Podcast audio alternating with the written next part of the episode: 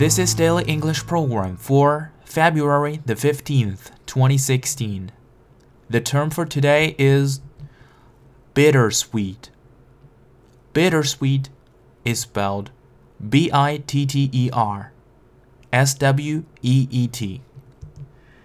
If you describe an experience as bittersweet, you mean that it has some happy aspects and some sad ones Bittersweet 是一个组合词，它由 bitter 苦涩的和 sweet 甜蜜的这两个词组合而成，所以它的意思也就是喜忧参半，苦中有乐。This is an affectional film with a bittersweet ending. 这部爱情片结局一喜一悲。This is an affectional film with a bittersweet ending.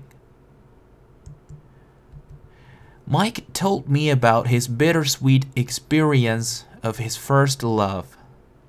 麦克给我讲了他那段苦中有乐的初恋。Mike told me about his bittersweet experience of his first love.